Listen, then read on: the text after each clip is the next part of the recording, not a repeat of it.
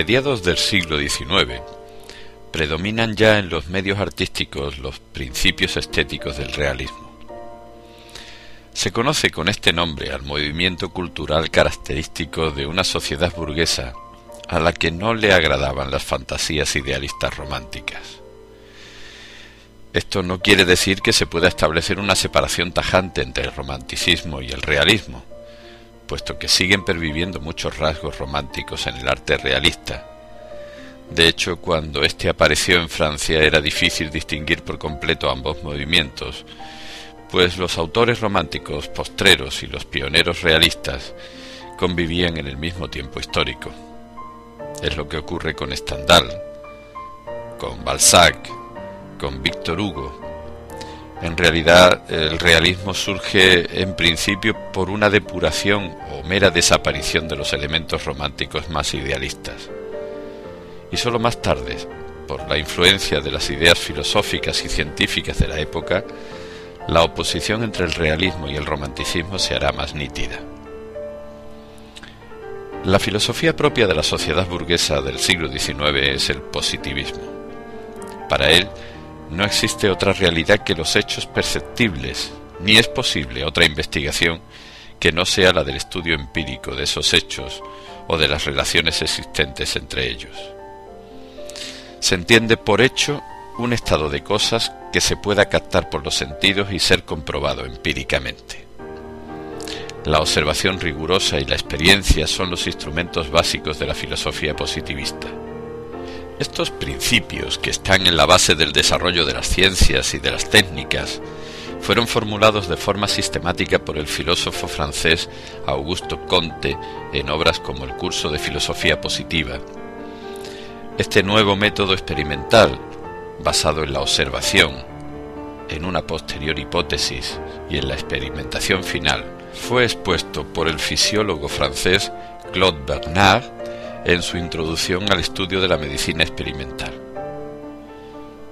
Mucha importancia tiene el evolucionismo o darwinismo, propuesto por el naturalista inglés Charles Darwin, según el cual los diversos seres vivos resultan de la evolución y selección natural de aquellos mejor adaptados al medio ambiente a través de la lucha por la supervivencia y gracias a la transmisión de los caracteres por la herencia. Por esos años, el botánico austriaco Gregor Mendel había descubierto las leyes de la herencia biológica. Especial influencia alcanza al final el marxismo.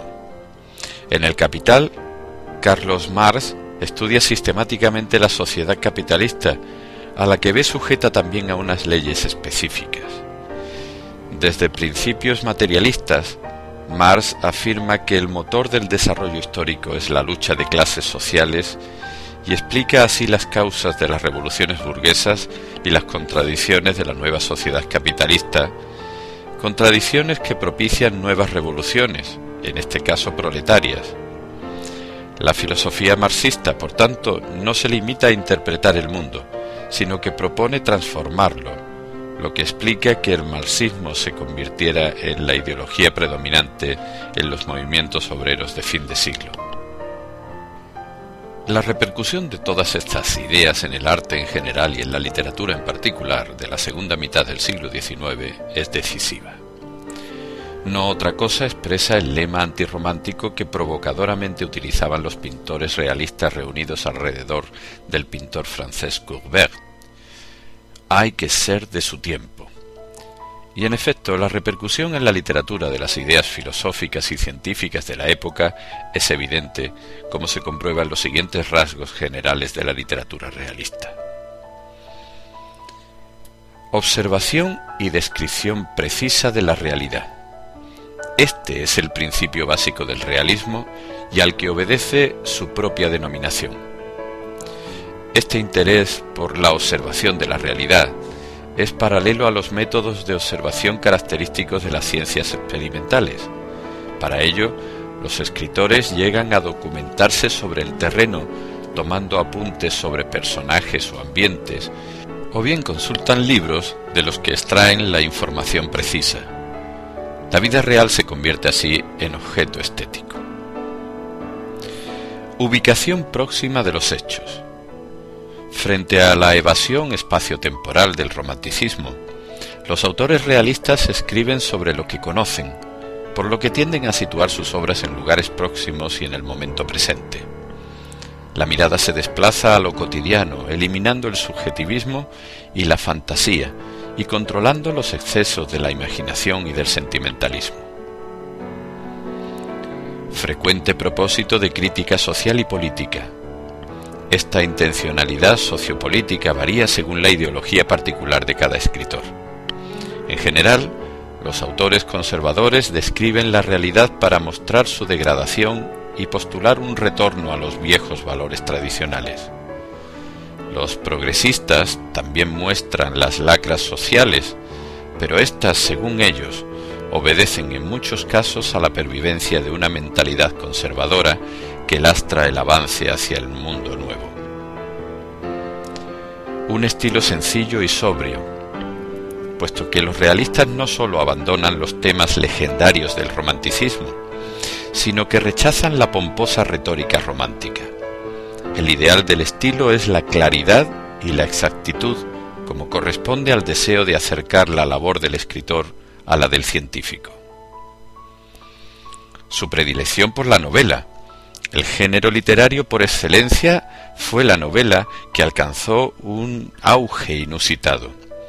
Las disputas sociales que tuvieron su repercusión en las obras, junto con el desarrollo editorial y la difusión de la prensa, son fundamentales para explicar su éxito. Según los realistas, la prosa narrativa era el género más adecuado para reflejar la realidad en su totalidad, como explicaba claramente Stendhal. Una novela es un espejo que se pasea por un camino real. Tan pronto refleja el cielo azul como el fango de los cenagales del camino. Los rasgos típicos de la novela realista serán la verosimilitud, es decir, las historias son como fragmentos de la realidad. Aunque inventadas por su autor, están basadas en la experiencia cotidiana y tanto los protagonistas como los ambientes son creíbles. Han desaparecido del relato los sucesos inverosímiles, los hechos maravillosos, las aventuras insólitas. Los protagonistas son individuales o colectivos, o bien se habla de individuos que se relacionan problemáticamente con su mundo, o bien de grupos sociales completos que permiten al novelista dar una visión global de la sociedad contemporánea. En el primer caso se hace hincapié en el análisis psicológico del protagonista. En el segundo, en la descripción de los más variados ambientes y comportamientos, con la aparición de medios sociales ignorados por la novela hasta entonces la burguesía, el proletariado, los mendigos y desclasados. Se distinguen, pues, dos tipos de novelas, la novela psicológica y la novela de ambientación social. El narrador omnisciente. Habitualmente el narrador maneja por completo los hilos del relato. Sabe lo que va a suceder, conoce hasta los más últimos y ocultos pensamientos de los personajes. Interviene directamente en la obra con juicios sobre hechos y personajes y con observaciones dirigidas al lector. Ello no es en ocasiones incompatible con fingir una actitud de simple cronista de unos hechos, de mero notario de una realidad de la que se es testigo. Con el tiempo, este ideal de objetividad conduce a atenuar las apariciones del narrador en la obra. El didactismo. Es corriente que los autores pretendan con sus novelas dar al lector una lección moral o social. Ello es así en las llamadas novelas de tesis, en las que el escritor desea demostrar una idea general a la que quedan subordinados el argumento, los personajes y el ambiente de la obra. La estructura lineal.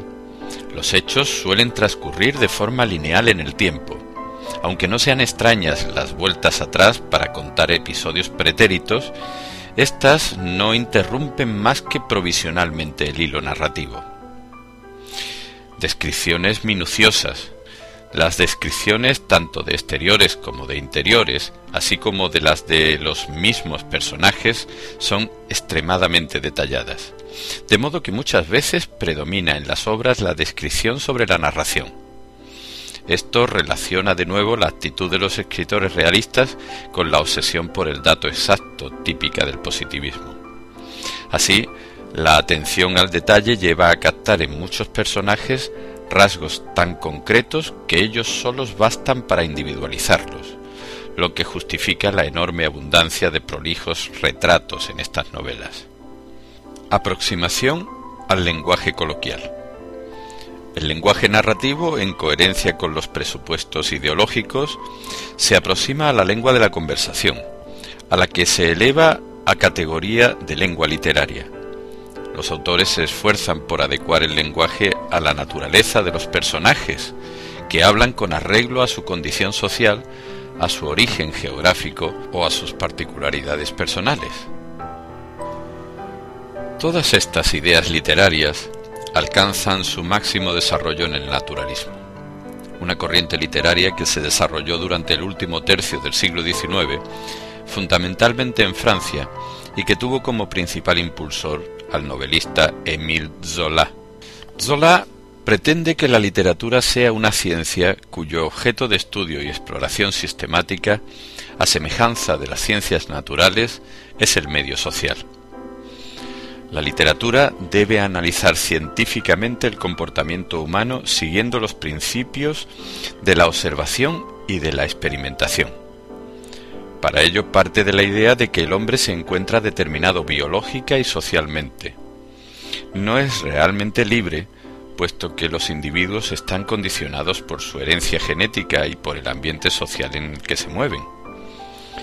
El novelista, por tanto, al igual que el científico, ha de experimentar con sus personajes para comprobar cómo se modifican sus reacciones según cambian las circunstancias, y teniendo siempre en cuenta su particular condición biológica heredada. Esto explica el interés de los naturalistas por ambientes miserables y sórdidos, y por personajes tarados, alcohólicos, embrutecidos, o víctimas de patologías diversas, ya que estos casos permiten demostrar más concluyentemente la influencia determinante de la biología y del medio social. Técnicamente se extreman los rasgos del realismo. Descripciones minuciosas, reproducción fiel del lenguaje hablado. Y en cuanto al punto de vista narrativo, si el papel del científico consiste exclusivamente en exponer y analizar los hechos, así debe proceder el novelista, que debe abstenerse de intervenir en la narración, por lo que se propugna el ideal del narrador impersonal y objetivo. Además, las novelas tienen una intención moral. Influidos por las ideas socialistas de la época, los naturalistas piensan que ya que no se puede modificar la herencia biológica, sí puede aspirarse a igualar las condiciones sociales en que viven los hombres. La novela naturalista contribuiría en este sentido a proporcionar un conocimiento más exacto del hombre y de la sociedad con el fin de poder mejorarlos.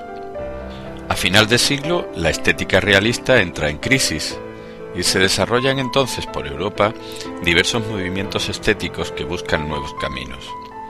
El impresionismo, el parnasionismo, el simbolismo, el espiritualismo, el nihilismo, el decadentismo, el modernismo, etc. Y con ellos se entra ya de lleno en el siglo XX. Como ocurre con el romanticismo, el triunfo de la estética realista en España es también tardío. Ello puede comprenderse a partir de las particulares circunstancias históricos-sociales del país. Por un lado, el desarrollo del medio urbano está lejos del de países más avanzados como Inglaterra o Francia.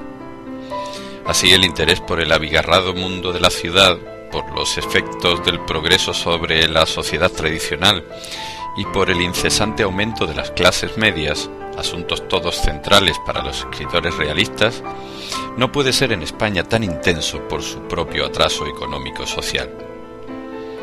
Por otro lado, las circunstancias históricas que pueden propiciar el surgimiento en España del realismo solo se producen a partir de la Revolución del 68. La perspectiva que se abre entonces de una sociedad más abiertamente burguesa, el nuevo clima de libertad y la desaparición de la censura literaria, explican, como había ocurrido con el romanticismo tras la muerte de Fernando VII, el auge de la literatura realista desde los años 70.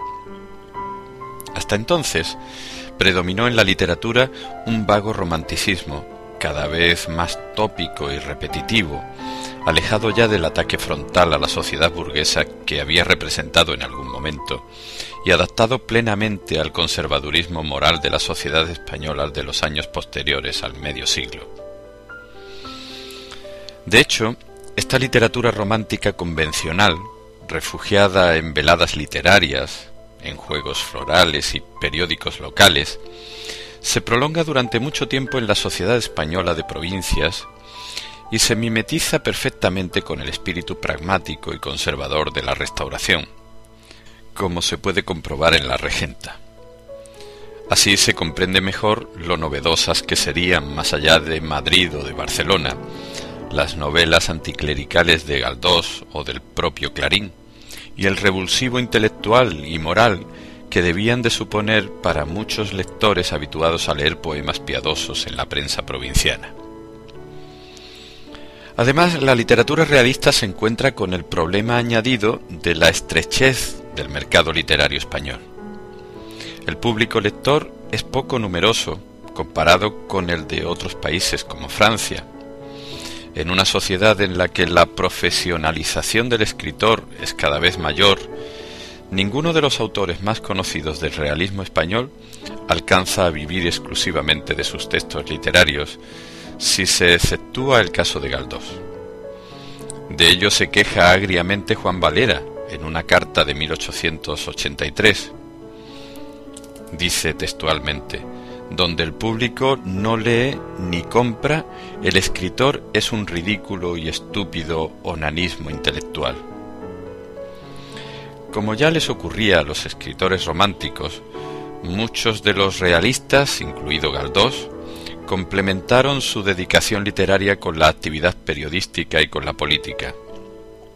En todo caso, cada vez es más evidente el carácter burgués del público, interesado en que la literatura lo acerque a su realidad inmediata. Por eso se impondrá finalmente el realismo en la novela.